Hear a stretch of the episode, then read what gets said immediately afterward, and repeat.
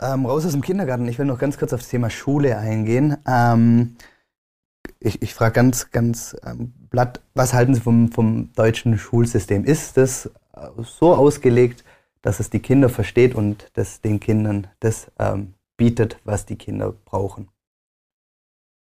Die Kinder, die Frage. Das deutsche Schulsystem bietet kind, also manchen Kindern viel. Also es ist, ähm, ich glaube, das deutsche Schulsystem ist für Kinder, die, die bereits sozusagen ausgezeichnet sind, mhm, ja, ja, mit Lerneifer und mit dem entsprechenden Elternhaus, mit innerer Stärke und Motivation ähm, und ein paar Talenten, ja, Haupt, Hauptfächertaugliche Talente schaden auch nicht.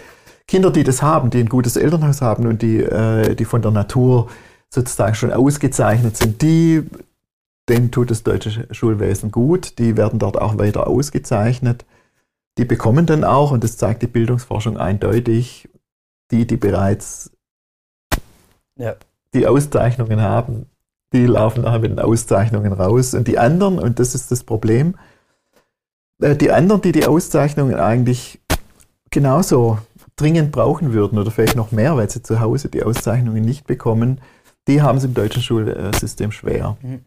Und das ist eigentlich, wenn wir uns als Gesellschaft betrachten, eigentlich total schade und lässt mich auch für die Zukunft dann viele Fragen stellen, weil so darf es nicht sein. Ja, eigentlich muss ein Schulwesen darauf eingerichtet sein, dass es nicht äh, nur die, die schon gute Voraussetzungen haben. Ja? Ich meine, wenn ein Schulsystem nach dem Motto funktioniert, Lärm rein, Lärm raus, ja. fit rein, fit raus, das funktioniert nicht. Und da müssen wir viel, viel mehr äh, darauf achten, dass auch äh, die, die, ähm, ja, die eben noch nicht die, ja, die noch nicht die, äh, die Fertigkeiten und äh, auch die Persönlichkeitskompetenzen haben, um schulisch erfolgreich zu sein, dass wir die unterstützen. Ja. Ich glaube, das wär, ist ein, ein, ein Riesenthema, wo man auch lang drüber reden könnte und auch ähm, ja, in die Tiefe gehen könnte und sich Gedanken machen könnte. Ähm, jetzt äh, eine Frage, wie, wie kann ich denn ein Kind oder mein Kind beispielsweise unterstützen, dass es gerne in die Schule geht, weil die Schule ist, wie es ist. Und da gibt es aber dann, was weiß ich, es kann sein, dass es vielleicht gemobbt wird. Jetzt ist es ähm, nicht so gut in dem Fach. Vielleicht hat es auch ein bisschen, gibt es da einen Lehrer, der, der, der sagt, okay, der, der kleine Jörg, sage ich jetzt mal, der muss jetzt an die Tafel und, und ich zeige jetzt den, den, den Klassenkameraden, dass der Jörg wieder nichts gelernt hat. Ähm, Sie wissen, was ich meine. Ja. Wie kann ich mein Kind unterstützen, dass es trotz allem gern in die Schule geht?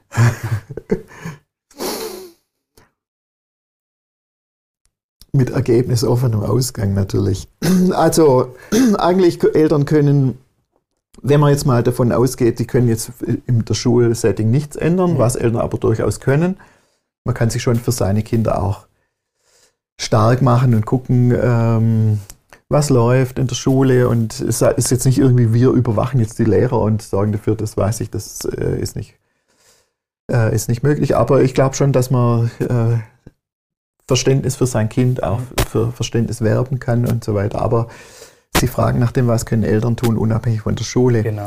Äh, ist eigentlich immer mehr vom Gleichen. Ich meine, Kinder stärken, indem man ihnen Sicherheit gibt, indem man äh, ihnen zu Hause gute Erfahrungen ermöglicht, indem sie zu Hause ihre Stärken kennenlernen. Äh, die Antwort auf die Schule ist manchmal, dass man zu Hause jetzt auch noch eine Schule aufbaut. Ja mhm. und dann äh, um die Hausaufgaben rum irgendwelche Kampfbeziehungen aufnimmt äh, zum Kind, das ist sicher nicht eine Stärkung des mhm. Kindes, sondern Kinder äh, brauchen eigentlich äh, das häusliche Umfeld als einen Raum, wo sie sich in einer anderen Rolle kennenlernen, wo sie sich in ihren Stärken kennenlernen, wo sie die Dinge machen können, die ihnen Freude machen. Mhm äh, wo sie die Fragen beantworten, die sie selber stellen, weil sie in der Schule oft die Fragen beantworten den ganzen Tag, die, die vielleicht andere interessieren, aber das, das Kind nicht. Deshalb ist eigentlich fürs, fürs Kind, ich weiß, das ist schwierig, aber das wäre eigentlich mhm. das Ziel,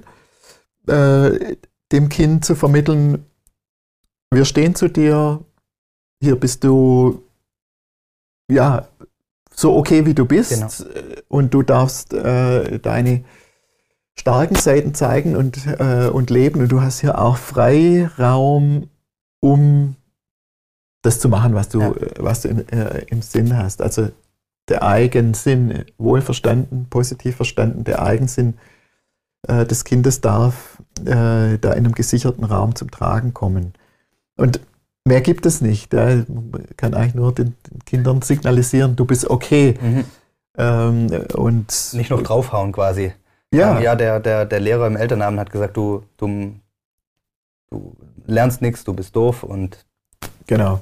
Genau. Genau. Also äh, das ist schwer, weil Eltern mhm. stehen ja äh, im Dilemma, dass sie auch kapieren, um was es in der Schule geht. In der Schule geht es ja anders als sozusagen die meisten Leute so meinen, geht es ja nicht nur um die Vermittlung von Bildung. Mhm. Ja, es äh, wäre ja schon schön, sonst würden wir ja viel mehr darüber reden, was für Bildung eigentlich ja, ja. und würden uns überlegen, ist das eigentlich die richtige Bildung? Ich bin mir sicher, viele Eltern ist es relativ egal, welche Fächer jetzt Hauptfächer sind und welche Nebenfächer. Hauptsache, ja, mein Kind hat äh, gute Noten, weil ja. das ist der zweite, eigentlich der geheime äh, Geschäftszweck der, der Schule ist eigentlich soziale Selektion. Das heißt, manche Kinder bekommen eben die äh, Startchancen äh, zugewiesen. Die, die, Schule sortiert natürlich auch nach äh, gesellschaftlichen ähm, ja, Aufstiegs-. Äh, Aufstiegs oder Abstiegsmöglichkeiten. Und Eltern ist deshalb die Bildung ihrer Kinder oft relativ egal, aber die Bildungstitel und die Zertifikate und die Noten, das ist wichtig, ja. Und ich glaube, Eltern äh, sind da natürlich in einem Dilemma, weil sie verstehen ja auch, dass der Weg ihrer Kinder läuft, über die Gesellschaft läuft, über äh, auch über wie, äh, wie besteht mein Kind in der Schule. Was sie dabei vergessen ist, dass Kinder eigentlich in der Schule nur bestehen und auch mit dem, was sie nachher an Bildungstiteln vielleicht aus der Schule mitnehmen, nur bestehen, wenn es ihnen als Menschen gut mhm. geht. Mhm. Ja, wenn sie eben wirklich eine Grundlage haben, wo sie mit wachen Augen ja. und mit Mut und mit einer äh, gestärkten Persönlichkeit ins Leben treten. Und deshalb äh, verstehe ich manchmal nicht ganz, dass Eltern dann sich so auf die rein auf die Funktionen festlegen, ohne zu sehen, die Persönlichkeit des Kindes. Ja, die trägt das Kind und das zeigt die Bildungsforschung auch. Dass man, man kann äh, Kinder können in der, in der Schule noch so viel Leistung, äh, Leistung erbringen, wenn die auf Kosten des ja. Lebensfundaments geht. Ja, dann äh, taugt es für das Kind nicht. Ähm, äh, äh, eine Sache, die ich auch wieder gespiegelt bekomme, ich, ich habe ich, ich hab eine Umfrage laufen unter Eltern und eine Sache, die immer wieder auftaucht, ist ähm, die Angst, nicht, nicht alles richtig zu machen. Es gibt so viele Elternratgeber, jetzt gibt es ja auch noch einen Podcast und ähm, die Freundin sagt das und, und, und, und die Kindergärtnerin vielleicht das. Und man wird von so vielen Einflüssen ähm, ja, konfrontiert und, und häufig auch konträr, ähm, dass, dass sich häufig die Sorge einstellt, okay, ähm, ich mache nicht alles richtig.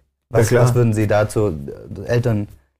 Das, das, ist normal. Wir, wir müssen ja unsere, unseren Umgang mit den Kindern, unsere Beziehungen, unsere Erziehung mhm. und so immer äh, neu finden. Das gibt ja kein, äh, es gibt kein genetisch oder intuitiv festgelegtes Erziehungsprogramm bei Menschen, weil ja. wir in so vielen Umwelten leben, die Zukunft ist ungewiss, jede Zukunft ist anders. Wir haben es mit Millionen von Zukunften ja äh, zu tun, weil wir die Welt ja die ganze Zeit äh, verändern. Deshalb konnte die Natur uns nicht beschenken mhm. Mit einem sozusagen äh, immer gleichen äh, und deshalb leicht abrufbaren äh, Erziehungsprogramm. Das wäre, die Tiere können das, die erziehen, äh, deren Erziehung ist einfach. Wir Menschen, wir müssen Erziehung immer wieder neu finden. Unsere, wie gehen wir um, welche Zukunft stellen wir uns vor für die Kinder und so. Ähm, also deshalb ist klar, dass Eltern unsicher sind. Es gibt kein und ich finde Unsicherheit auch nicht schlecht, weil, wenn man sich mal überlegt, da heißt immer ja früher, da haben die Eltern noch gewusst, was zu tun ist. Wenn ich nach früher gucke, dann haben die in ihrem ganzen Wissen wirklich Dinge gemacht, die einem den Schauer über den Rücken mhm. treiben. Und sie waren sich alle sicher, so geht man mit kleinen Kindern um. Ja, die wurden geschlagen. Frühe Sauberkeit war unhinterfragt. Ja, dann werden sie diszipliniert und gehorsam und so, ja. Also Erziehungskonsens ist schön und nett. Aber ich glaube, es ist auch toll, wenn wir keinen Erziehungskonsens haben, sondern uns fragen, was mache ich da eigentlich? Und das Neufinden ist normal, Unsicherheit ist normal. Und dass sich Eltern vergleichen, ist zu einem gewissen Punkt auch normal. Ich meine, ja. Äh, ja. Klar. Ich denke, äh, ich denke, mir ist es lieber, Eltern haben 50 verschiedene Elternblogs, äh, wo sie unterschiedliche Sachen kennenlernen, ja. wie sie sind sich alle sicher, äh, so geht's und hinterfragen das Genau, nicht, es geht ja auch um Impulse und was passt in die Familie und, und quasi ja. das weiter vorankommen. Ja. Jetzt äh, haben Sie vier erwachsene Kinder, Kinderarzt, mehrere ähm, äh, Bücher zum Thema Eltern und Kinder geschrieben. Aus der ganzen Zeit, können Sie ganz kurz sagen, was sind die drei Punkte? Ähm, also ich, ich, ich stelle die Frage anders. Es kommt jemand zu Ihnen und sagt, ähm, Herr Dr. Renz-Polster, ähm, ich, ich werde jetzt in, in zwei Monaten Vater. Ge geben Sie mir drei Tipps, ähm, ähm, dass ich einen guten Start habe. Oh Mann. Also eins äh, würde ich sagen, keine Angst vor Nähe. Okay. Das äh, ist für mich einfach so ein Grund, äh, Grundding, wo ich selber erfahren habe, äh, dich zu wehren gegen Nähe. Wir sind Menschen und äh, unsere Kleinen sind wirklich auf Gedeih und Verderb äh, darauf angewiesen, dass wir ihnen emotionale Hülle mhm. bieten. Und da kann ich, kann ich hundertprozentig sagen, das ist für Kinder wichtig. Also keine Angst, die, okay. werden, die werden selbstständig und groß und Nähe satt ist gut. Ja. Gut. Und dann äh, das Zweite ist vielleicht keine zu klare Vorstellungen davon, wo es hingeht. Mhm. Weil das habe ich selber äh, erlebt. Äh, man hat ja immer so ein bisschen das, die Vorstellung, ja, mein Kind wird mal da äh, im Horizont, da hinten sehe ich mein Kind mal später, wie das. Und automatisch hat man sich selber im Kopf, ist ja, ja. so. Gell? Ah, und das ist, das ist wirklich ein richtiges Blei und Klotz am Bein für alle. Ja, jedes Kind ist super anders. Mhm. Also, ey, wenn man vier Kinder hat, man glaubt ja nicht, dass die alle. Jedes lebt auf seinem Stern, jedes macht sein Ding. Und ich glaube, das Tollste ist für einen Vater, wenn er dann feststellen kann, mein Kind macht vielleicht was ganz anderes, was ich vielleicht noch gar nicht mhm. so wert äh, schätze oder noch nicht so kennengelernt habe, ein ganz anderes Leben, eine andere Art. Und das ist toll. Okay. Also zum Kind stehen in seiner Individualität. Gut, und das, und das dritte äh, ist vielleicht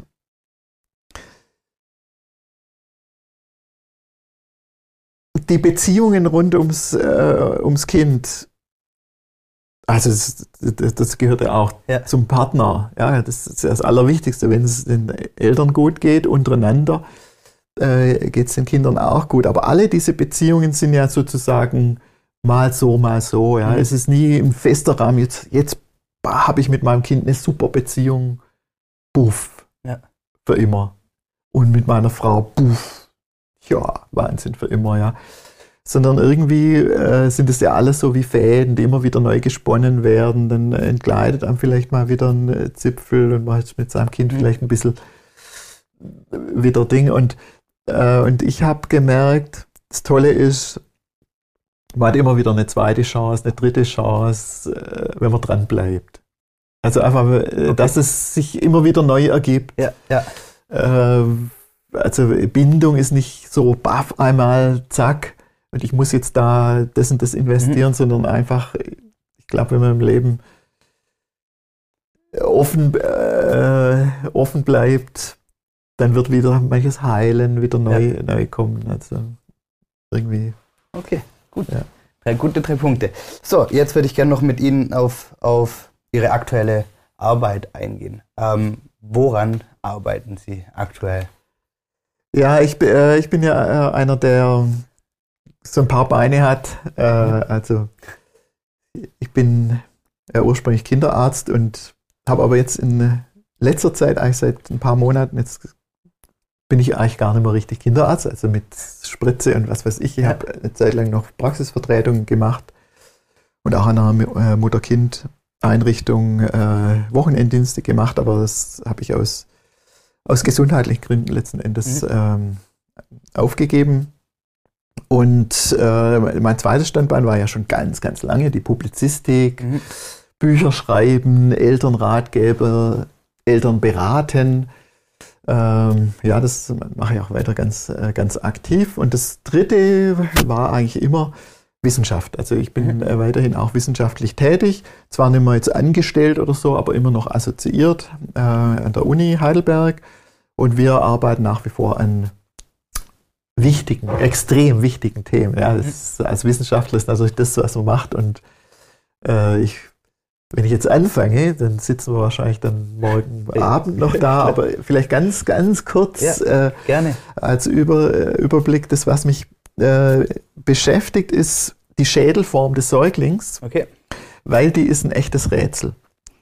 Weil eigentlich ist es ja so, wenn man mal äh, Kinder betrachtet, Neugeborene zum Beispiel, wenn mhm. sie geboren werden, äh, die haben ja in der Regel einen ganz normalen runden Schädel, außer ja. es wäre jetzt im Mutterleib zu eng gewesen oder so, aber normalerweise haben die den äh, runden Schädel. Und dann passierte das, dass die über die Monate, während sie in die Mitte des ersten Lebensjahres sich entwickeln, werden die ja dann immer süßer. Ja, ja dann kommen noch dazu die die vollen Backen und die Kulleraugen und äh, das fliehende Kinn, ja. ja, Stupsnäschen wird noch äh, deutlicher.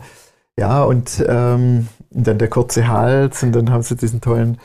Also die werden immer süßer, attraktiver, das ja. ist von Natur so vorgesehen, weil die eigentlich in der Mitte des ersten Lebensjahres müssen die voll fit sein und ja. voll signalisieren, oh, sorgt für mich, weil jetzt können andere mitmachen. Ja.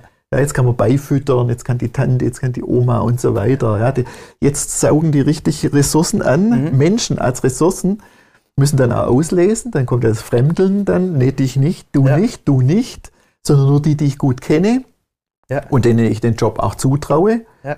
Opa zum Beispiel manchmal gar nicht mehr. Bah!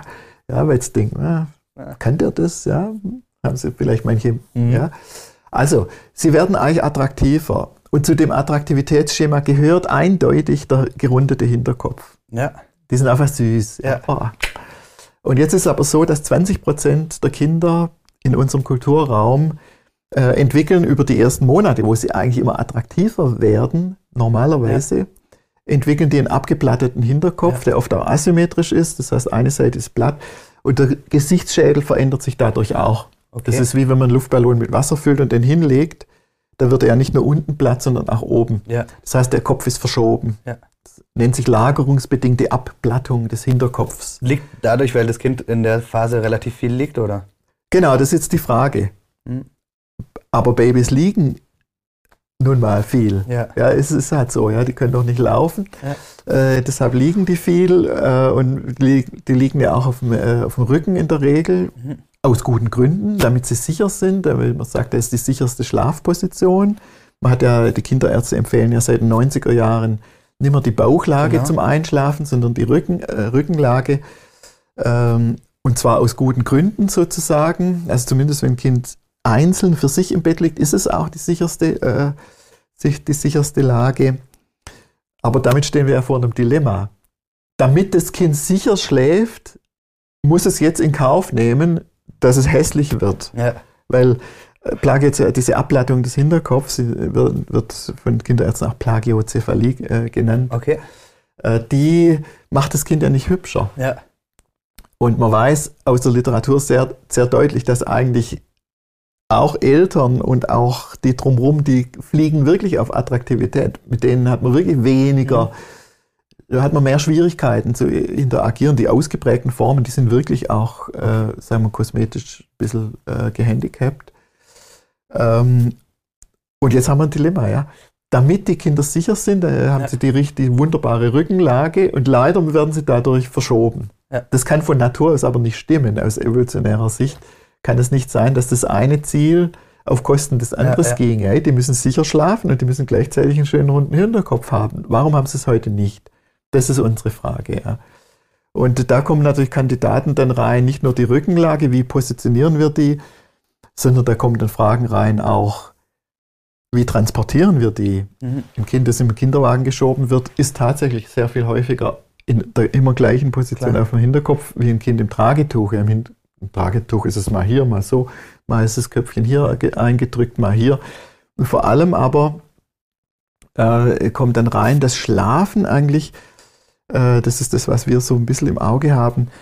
Das Schlafen selber ist nämlich ganz unterschiedlich. Wenn man Kinder ähm, ins eigene Bettchen legt, haben die einen anderen Schlaf, wie wenn sie im Nahbereich ihrer Mutter schlafen, mhm. die sie stillt. Ja.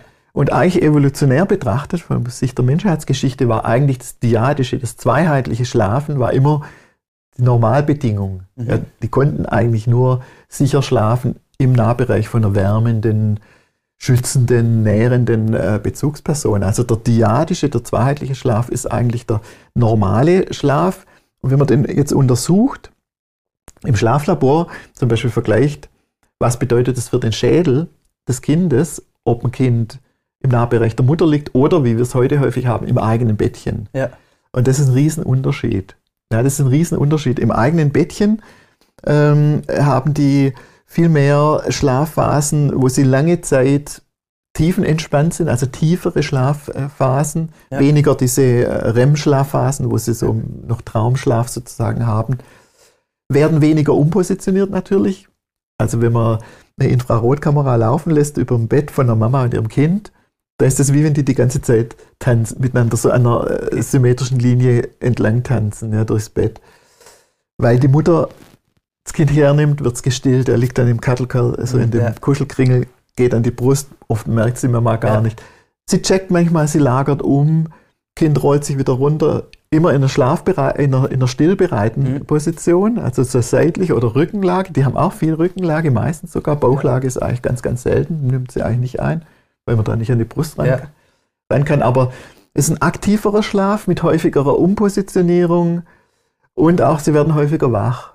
Ja. Und dann bedeutet es für den Kopf eigentlich, dass es viel weniger Zeit in der immer gleichen ja. Position verbringt. Und deshalb könnte es sein, äh, dass eigentlich ähm, der, diese Abladung des Hinterkopfs ein Zeichen ist für eine Fehlanpassung, dass die, das, die Schädelentwicklung ist eigentlich eingestellt auf andere Pflegebedingungen, ja. wie sie in der Menschheitsgeschichte eben okay. immer geherrscht haben, nämlich getragen werden, Co-Sleeping, gemeinsam äh, schlafen, sicher auch auf immer stillen, weil man weiß, Flaschenkinder haben eher eine Ablattung, okay. weil die liegen halt da und dann ja. Flasche rein. Äh, Flasche rein, genau. Also eigentlich könnte man sagen, Plagiozephalie, diese Ablattung, ist ein Hinweis auf einen kulturellen Pflegefehler. Okay. So, äh, also ohne Vorwurf an die Eltern, ja, die, ja. machen halt mit, was äh, vorgelebt wird, aber eigentlich, eigentlich kann es evolutionär nicht sein, dass Kinder ja. hässlich werden. Zwei, zwei Anschlussfragen dazu, weil in der Situation sind sicherlich viele Eltern, die jetzt zuhören. Die erste Frage, äh, bildet sich das, die, die, die Abplattung nicht, in, nicht zurück oder ein Stück weit zumindest zurück? Ja, also äh, bei den meisten äh, wächst sich das sozusagen aus. Mhm. Nicht immer. Ja. Arjen Robben zum Beispiel, der Fußballer. ja. Äh, ja, auch kulturell merkt man auch, manche haben einen quadratischen, weil sie äh, ganz viel in dieser äh, Ding liegen. Aber meistens ja, es hat auch keine Nachteile für das Gehirnentwicklung. das äh, ist nicht so, dass die deshalb döschig oder so werden. Aber manche wiederum, die schwer ausgeprägten Fälle, da, da muss man schon nachhelfen. Und das ist dann entweder, wird Kinderärzte empfehlen, dann oft äh, die umzupositionieren. Dann gibt es alle möglichen äh, Kissen und sowas. Kissen ist aber wirklich was, wo erstens mal nie nachgewiesen wurde, dass es irgendwas bringt. Okay. Weil wenn mal eine Ablattung da ist, da ist meistens auch noch eine Verkürzung von dem Halsmuskel, weil man liegt dann die meiste Zeit so, dann verkürzt ja, sich der Halsmuskel. Äh, dann ist es schwierig und das Umpositionieren, das wird immer behauptet, wurde nie nachgewiesen, okay. dass das wirklich was bringt. Ähm, sondern was was bringt, ist dann think outside the box, ja. Mhm. Wenn ich sage kultureller Pflege, Pflegefehler, ey, dann mach es anders, ja. ja. Dann Tragetuch, Tragegestell, dann äh, ist es halt so, dass die Kinder brauchen dann wirklich auch häufiger mal verschiedene Positionen äh, und ich würde das Kind sowieso im, im Nahbereich äh, äh, dann haben, wo sie häufiger umpositioniert äh, werden. Und, ja. Okay, sehr, sehr spannendes Thema. Ähm, abschließende Frage zum Schluss.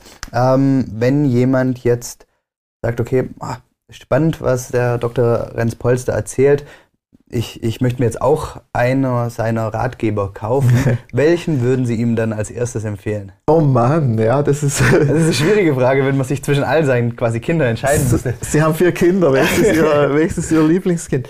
Nee. Also das grundlegendste Werk, wo ich allen Eltern, die sich dafür interessieren, warum entwickeln sich meine Kinder so, wie sie mhm. sich entwickeln, weil die haben ja immer äh, Verhaltensweisen, die uns Eltern so ein bisschen, sagen wir mal, ja. Respekt einflößen, manchmal auch wirklich auf den Keks gehen, ja, schlafen schlecht oder nicht so, wie wir es uns vorstellen, haben Zornanfälle, mhm. Gemüse ist ein Thema, ja, alles Dinge, die rund um die Erde übrigens beobachtet werden.